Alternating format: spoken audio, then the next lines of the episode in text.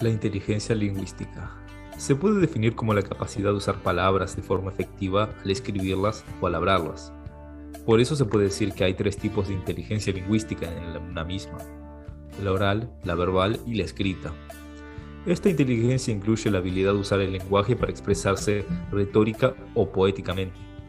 También la habilidad para aprender idiomas, comunicar ideas y lograr metas, usando la capacidad lingüística. También se reconoce como actitud humana de largo estudio. Se desarrolla con facilidad en personas con capacidades cognitivas eminentemente normales. Asimismo, se ven afectados otros mecanismos de información cuando el cerebro sufre algún daño. Las palabras tienen un valor importantísimo, dado que son las que permiten expresarnos, comunicarnos y, en parte, conocer nuestro mundo. Son la base de nuestro pensamiento con ellas transmitimos nuestros sentimientos y emociones. No solo transmiten un significado o aclaran las cosas, sino que hacen que éstas sucedan. Gracias a esta inteligencia se desarrollan ciertas habilidades, como por ejemplo describir imágenes y situaciones, narrar historias o acontecimientos, llegar a conclusiones tras realizar reflexiones más complejas, resumir seleccionando ideas primordiales de textos, adquisición rápida de nuevo léxico, elaborar comparaciones, etc. O sea, desarrollar un lenguaje. El lenguaje es la capacidad del ser humano de comunicarse y de representar la realidad mediante signos. Esta es la habilidad que nos va a permitir el acceso a la comunicación interpersonal y también poder relacionarnos socialmente. El sistema del lenguaje utiliza ambos hemisferios. Sin embargo, su sustento cerebral se encuentra en el lóbulo temporal y en el lóbulo frontal del hemisferio izquierdo. En este hemisferio encontramos el área de Broca y el área de Wernicke. Con respecto a esto, Habíamos hablado en el episodio de la inteligencia corporal sinestésica sobre Ginny, una niña que fue maltratada y encerrada durante toda su niñez, y cómo esto la afectó en sus movimientos y actividades motoras. Pero esto también la afectó en su parte lingüística, mayormente. Su lenguaje no era normal, pero aún después de la deprivación que tuvo de las personas y de socializar, aún así tenía lenguaje había desarrollado una forma propia de comunicarse. Una de sus anormalidades era que en su cerebro el lenguaje estaba donde no se lo esperaba. La mayoría de las personas lo desarrollan en el hemisferio izquierdo, mientras que el de Ginny se encontraba en el hemisferio derecho.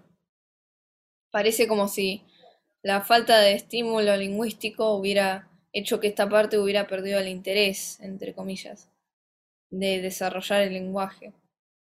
El lenguaje, bueno, se desarrolló donde pudo, en donde no alcanzaba su mayor importancia como función cognitiva.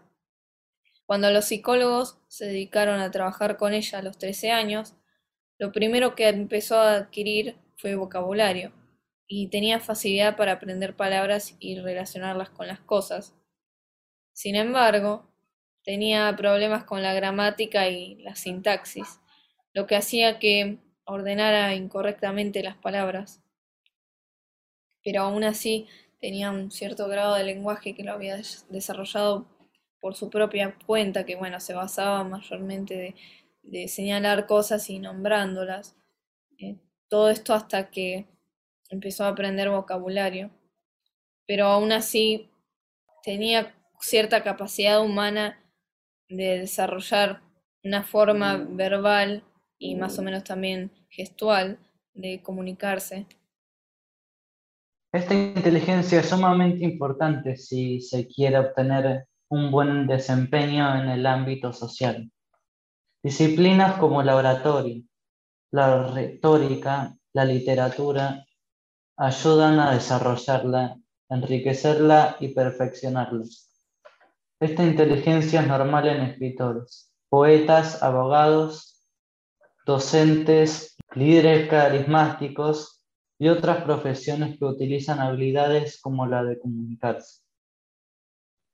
Características. Se puede observar esta inteligencia en la inclinación por la lectura o escritura, talento en la expresión oral o escrita, disfruta de aprender en libros o debatiendo, habilidad o interés en aprender idiomas, manejo amplio de palabras, gran capacidad en la correcta ortografía y en lo gramatical. También para desarrollar esta inteligencia, como resumen podemos decir, que en la primera infancia, en sus primeras palabras, cuando comienza la primera etapa escolar, su atención, el disfrute al momento de leer cuentos, juegos con palabras, etc., influye en el desarrollo. Más tarde, el disfrute de leer y escribir o la habilidad para aprender otros idiomas y la interpretación de textos. Carreras relacionadas hay varias, pero mencionando por arriba y dando un pintorazo podemos decir que las letras y la literatura, las ciencias políticas, el periodismo, la comunicación social, el traductorado, derecho, docencia, relaciones públicas, relaciones internacionales, ciencias de la educación, filosofía, algunas de estas anteriores relacionadas también con la interpersonal, pero que van conectadas. También como tocamos levemente en el episodio anterior sobre la lógico-matemática, generalmente siempre se le tiene el concepto de inteligencia abarcado solamente a las últimas dos que hemos tocado, la inteligencia lógico-matemática y la inteligencia lingüística. Son siempre las que se les termina dando más importancia a la hora de decir, mira, tal persona es inteligente. Como estuvimos repasando a lo largo del podcast, no es que una persona sea más o menos inteligente que otra. Cada uno tiene sus propias habilidades. Entonces una persona puede ser muy inteligente para las letras y, el, y las matemáticas, pero puede que no sea tan inteligente para la inteligencia musical, puede que no tenga tanta capacidad. Y eso va a variar de persona a persona. No todos somos iguales y es lo que a veces falla en los sistemas, que quieren estandarizar todo y, y siempre el estándar común es la lógico-matemática y la lingüística y a veces no se logra desarrollar más allá de las capacidades. Hay veces que simplemente se limitan a algo estructurado. Sí, tal cual. Por ejemplo, Michael Jordan tiene la inteligencia corporal sinestésica, muchísimo más desarrollada que Albert Einstein pero no significa que uno es más inteligente que otro, solo tienen diferencias inteligencias. Bueno, muchas gracias por habernos escuchado hasta acá, por haber escuchado hasta el final del podcast. Ha sido un trabajo bastante largo para nosotros, pero se disfrutó siempre. Entonces, aquí terminamos. Adiós.